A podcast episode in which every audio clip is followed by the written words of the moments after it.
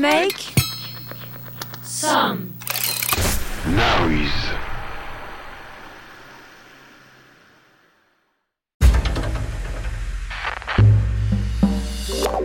Vibrato. Les musiciens racontés par leurs instruments. Vibrato. Présenté par Mathieu Baudou. Avec le soutien de la SACEM. Allô Yarol Yarol Ouais. Vous êtes devant On est juste devant. Ok, j'arrive. Bonjour Yarol. Nous sommes ici dans le 18e arrondissement de Paris, dans ce qui reste de quartier populaire de la capitale, euh, au cœur de la Goutte d'Or. Est-ce que vous pouvez nous, nous présenter euh, un peu cet endroit où on est là Donc ça s'appelle les studios Salam Aleikum. On est arrivé ici, euh, enfin on a commencé à faire des travaux euh, en 98, 19 je pense. Et on a commencé à poser nos, affaires ici en 80, enfin en 2000 quoi. On a fait notre dernier album ici de la, la période qui est sorti en 2001. Là je pense qu'il n'y pers- a personne, on ne pourra pas y aller, mais le, le studio d'FFF était celui du fond qui est plus grand. Yarol Poupeau et la guitare. Yarol Poupeau, c'est la déflagration FFF. L'aventure Johnny Hallyday, en passant par les plus confidentiels Mud ou Black Minou. Mais sa première émotion, il la doit à Marguerite Duras.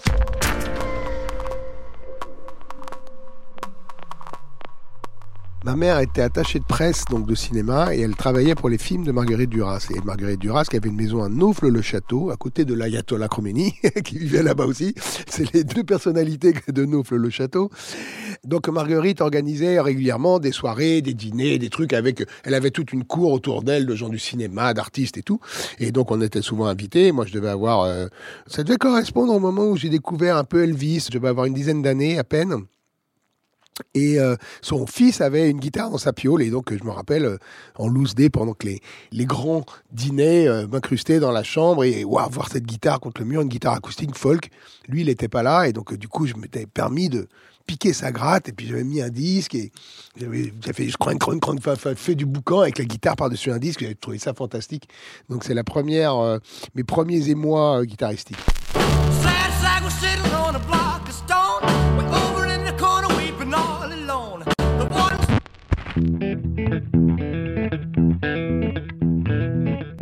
Moi, ce premier contact avec la guitare, ça a été évidemment une évidence, c'est-à-dire que ayant vu Elvis à la télé avec, euh, il jouait pas de la trompette, il jouait pas du piano, il jouait pas de l'accordéon Elvis, il jouait de la guitare.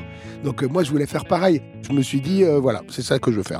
Tous mes œufs dans le même panier, toutes mes billes dans le même sac. euh, j'ai pas prévu de plan B. euh, Je me suis pas dit oui, mais je vais quand même faire un petit diplôme de truc au cas où ça marche pas dans la musique. J'ai dit non, ça marchera dans la musique.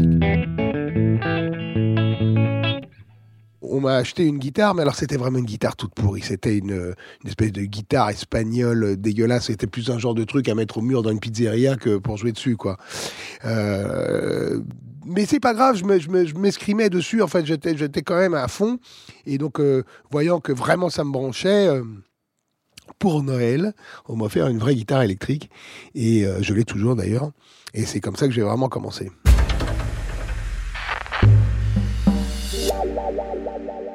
Le premier truc qu'on m'a appris avant même les trucs de Chuck Berry, c'est vraiment le riff de blues de base. Ça fait ça.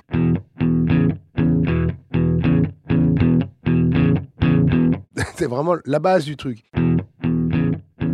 Il y a eu des passeurs, il y a eu des entremetteurs. Il y a eu notamment ce mec qui s'appelle Eric Levy, qui était guitariste d'un groupe de hard rock de la fin des années 70 qui s'appelait Shaking Street, qui est un groupe qui avait marché pas mal. Effectivement, c'est lui qui me vend cette première guitare qu'on m'offre pour Noël, et c'est lui qui me montre mes tout premiers riffs. euh, voilà, il me montre le mi, le la, au Carole, par exemple, de Chuck Berry.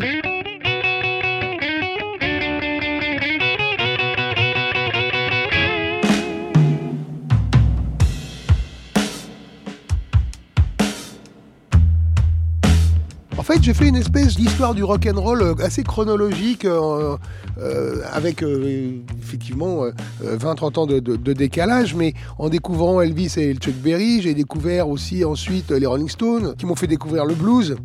J'ai découvert les Beatles. Parce qu'ils chantaient des chansons de Chuck Berry, les Beatles au début, et les Stones aussi. Donc j'étais fan de Chuck Berry, je voulais voir c'est qui ces petits mecs qui se la pètent en voulant jouer du Chuck Berry?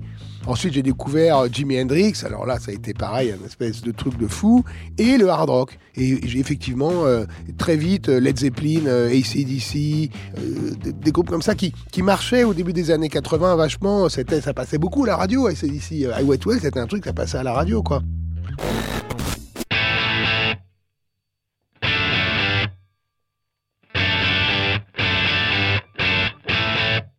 Donc vu que je commençais la guitare, j'ai découvert bah, Eddie Van Halen, par exemple. Il y a ce fameux truc qui s'appelle Eruption, qu'on connaît tous, qui est sur son premier album. Enfin, leur premier album, c'est un groupe Van Halen quand même, faut pas l'oublier. Et c'est une espèce de solo de guitare, euh, ça doit durer une minute à peu près, et c'est euh, un feu d'artifice euh, de gratte. et donc, gamin, j'ai un, pote à moi qui m'avait donné des cours aussi, Jean-Michel, et donc il m'avait appris un petit peu Eruption, tel que lui imaginait que ça se jouait, et, et je, et c'est, injouable, c'est impossible. Attends, ça faisait comment déjà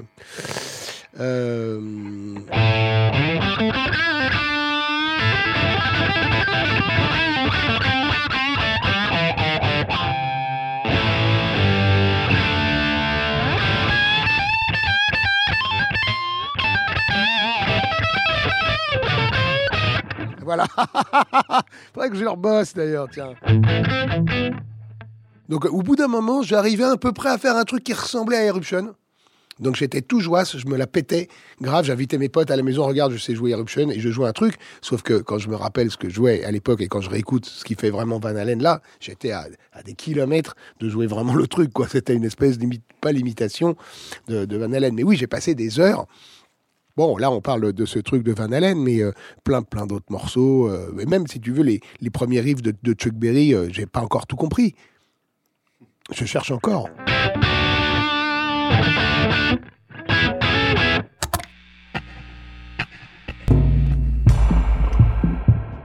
Quand j'étais môme, je bossais avec un ampli. J'avais un petit ampli, le même que celui-là, le Vox AC30, mais c'était genre un AC5. C'était à 5 watts.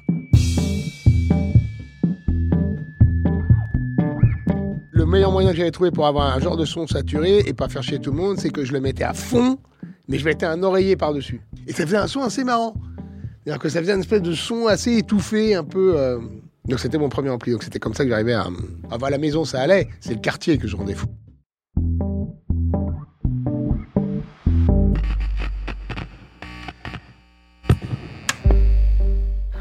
Better get bright, pal. We got a show to do. Then we got to figure out some way to collect that gate money. Get it to the Cook County Assessor's office as soon as they open in the morning. The Blues Brothers. Are you the police? No, ma'am. We're musicians.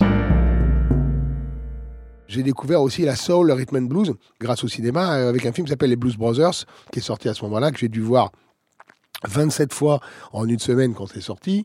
Le rock and roll, c'est du rhythm and blues, hein, faut pas l'oublier. Chuck Berry, c'est du rhythm and blues avant même d'être du rock and roll. Donc euh, tout d'un coup, je dis ah mais oui, il y a ça aussi. Je- et, et ça, ça m'a euh, complètement euh, retourné. Et du coup, après, je me suis mis à fond à chercher de essayer de choper euh, tous les disques d'Otis Redding, de, de Aretha Franklin, de tous les de Ray Charles et de James Brown, ce qui m'a amené ensuite à découvrir le funk. Il y a deux accords. Il y a l'accord Hendrix et il y a l'accord James Brown. C'est presque le même. L'accord James Brown, il s'appelle comme ça. c'est cool hein, d'avoir un accord qui porte son nom. J'aimerais bien un jour. euh. Et donc ça, c'est vraiment la base rythmique funk, surtout chez James Brown.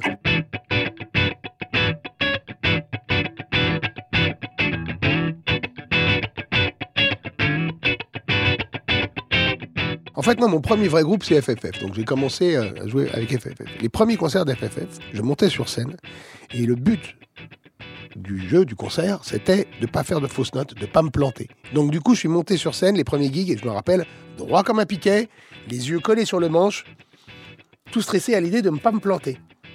J'ai la chance ensuite de voir les Red Hot Chili Peppers en concert. Et alors là, je vois les mecs qui sautent partout, ils se, pareil, ils se roulent par terre et tout. Et donc du coup, avec FFF, peu de temps après, on se retrouve dans un local de répète qui était fait pour répéter un petit peu des chorégraphies, des trucs comme ça. C'est-à-dire que tu as une espèce de scène et puis en face, tu as un grand miroir.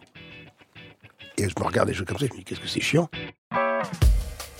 alors du coup, j'ai commencé un petit peu à bouger, à me détendre, à secouer la tête, à sauter un peu en l'air, à écarter les cuisses, à monter sur le truc, à prendre les poses de rockstar un peu que j'avais vu dans les posters que j'avais dans ma piole de, mecs de hard rock. Euh, Donc le concert d'après, je me suis roulé par terre, j'ai sauté en l'air, j'ai pas arrêté de me planter. J'ai fait n'importe quoi, il y en avait une sur deux qui était là, et les gens ils étaient là, waouh, bravo, bravo, bravo, waouh, trop cool, le guitariste il est mortel, bravo le guitariste.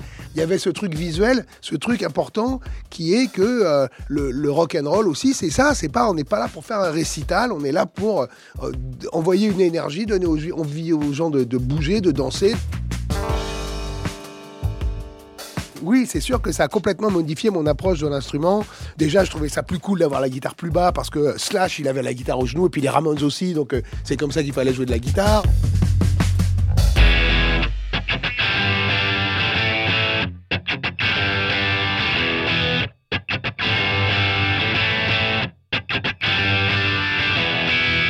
Oui, le riff de Barbès, il y a vraiment un truc effectivement assez simple, assez efficace qui a touché les gens.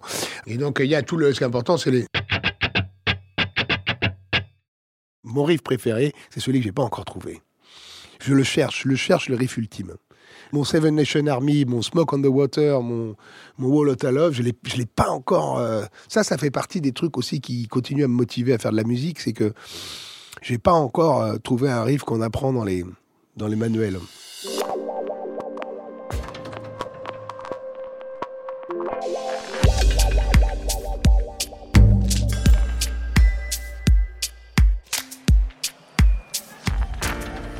Le groupe est composé à la basse de Fred Jimenez. À la batterie, Jeff Degmer. Et le leader du groupe à la guitare, c'est mon ami Yarol Poupeau. le truc était fantastique avec Johnny et différent, c'est euh, de jouer, euh, bon déjà les chansons de Johnny qui sont énormes, mais pas mal de morceaux qui sont des adaptations, c'est-à-dire les trucs que j'écoutais moi enfant. C'est-à-dire le truc qui m'a donné envie de jouer de la guitare, exemple, Oh Carol de Chuck Berry, That's Alright Mama d'Elvis Presley, ou euh, le morceau Elle est terrible, à Something Else d'Eddie Cochrane, dans des stades. C'est-à-dire que là où à un moment, je me, je me rappelle un jour, j'étais là en train de jouer le truc de Cochrane que j'écoutais quand j'avais 9 ans. Le truc, tu vois, j'avais deux disques dont celui-là. Je me suis retrouvé à le jouer dans un stade.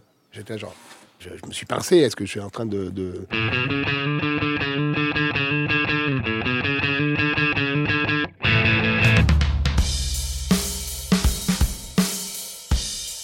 puis ce qui est génial, c'est qu'il me laissait une liberté euh, totale, Johnny, au niveau de ce que je faisais, euh, guitare, avec euh, des fois des, petites, des, petites indications de trucs euh, sur le, tempo euh, global. Non, les gars voulaient jouer trop vite là, ou euh, euh, voilà, là, euh, je préfère euh, le solo plus long. euh, Enfin, tu vois, en général, c'est vrai que c'était des, des indications. euh, allez, plus fort, plus, plus long, plus, plus, plus live, plus, plus de solo, plus de rock and roll, plus de. Voilà, tu vois, c'était jamais genre non, non, non, les gars, euh, mollo, hop.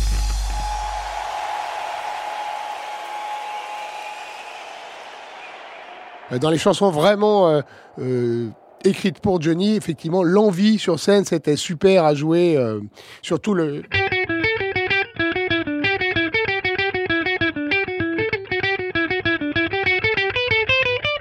C'était vraiment dément à jouer ce, truc-là. Deux guitares en plus. euh, c'était hyper cool. J'a- J'aimerais vraiment jouer cette, cette partie-là. Super morceau de Goldman. Franchement, c'était tout assez kiffant à jouer parce que euh, même Allumer le feu, qui est pas une chanson que j'adore, franchement, sur scène, avec les pétards et les trucs, c'était quand même kiffant, quoi. Wow Ce soir, on va allumer le feu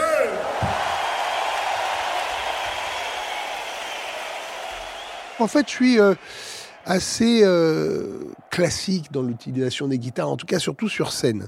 Je suis très euh, Gibson Fender sur scène. Et avec des infidélités à Duesenberg.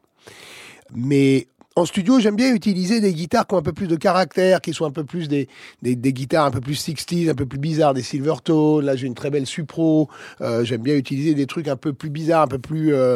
qui ont un son un peu différent des vieilles guitares des 60s un peu flinguées, des trucs, euh, voilà. Mais sur scène, euh, en fait, mine de rien, j'aime bien quand même quand c'est solide, que ça va pas me planter. Donc effectivement, euh, Les Paul, Telecaster, Strat, euh, euh, 335, euh, euh, voilà. Donc en général, c'est un petit peu ça, c'était ça mon attirail. Je pense que j'en ai entre 30 et 40 en comptant les acoustiques. Il y en a ici, il y en a dans, un- il y a, il mes guitares qui me servent sur scène qui sont stockées avec mon matos de tournée. J'en ai d'autres dans mon studio à la campagne, j'en ai d'autres chez moi. Bah alors c'est marrant parce qu'il y en a une à laquelle je suis vachement attaché parce qu'elle a une histoire particulière, mais c'est pas celle que je préfère jouer. Et c'est une Les Paul que j'avais achetée euh, au début des années 90 qui m'a accompagné pendant toute la carrière d'FFF. Et surtout une Les Paul sur laquelle a joué Chuck Berry.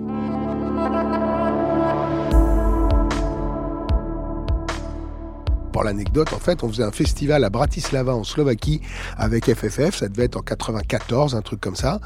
Euh, et euh, Chuck Berry était la tête d'affiche de ce festival. Donc nous, on joue, ça se passe bien, c'est super. Et comme d'habitude, Chuck Berry arrive les mains dans les poches, enfin les mains dans les poches en limousine quand même, mais avec des musiciens de location, un groupe autrichien, et du matos de loc. Et donc il commence son concert, il joue sur la, la- la 335 rouge, évidemment, qu'il avait commandé, et au bout de 5 ou 6 chansons, il casse une corde. Et évidemment, pas de, pas de backliner, pas de guitare de rechange et tout. Donc on fonce au camion, on ressort ma Les on la reprend, on a la corde, on lui tend. Sur le côté de la scène. Oh, merci. Hop, il pose sa guitare avec la corde cassée et il finit le concert sur ma guitare.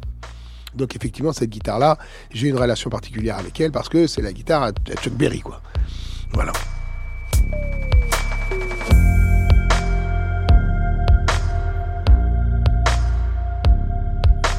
Vibrato.